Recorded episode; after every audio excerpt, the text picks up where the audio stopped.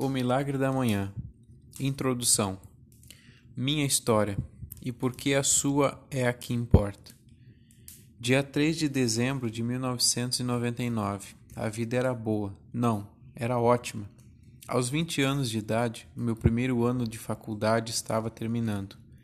Eu havia passado os últimos 18 meses me tornando um dos representantes de vendas mais produtivos de uma empresa de marketing avaliada em 200 milhões de dólares, quebrando recordes dentro dessa empresa e ganhando mais dinheiro do que jamais imaginara estar naquela idade.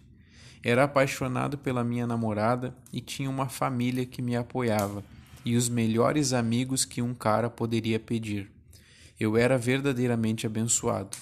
Seria possível dizer que eu me encontrava no topo do mundo.